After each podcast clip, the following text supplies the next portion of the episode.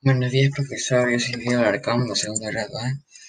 Y le voy a responder la pregunta: ¿Cómo es demostrar las cualidades del orador en tu entorno en esos tiempos de pandemia?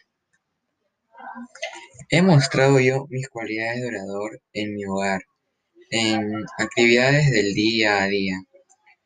Un ejemplo puede ser al hacer los trabajos de Anchor que usted nos está dejando porque mejoramos nuestro vocabulario y así nos expresamos mejor.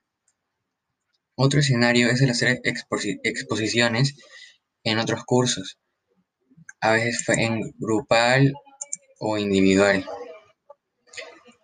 También está la, una acción que es discutiendo con otra persona, ya sea en llamada o por chat, ya que nos expresamos y decimos palabras palabras.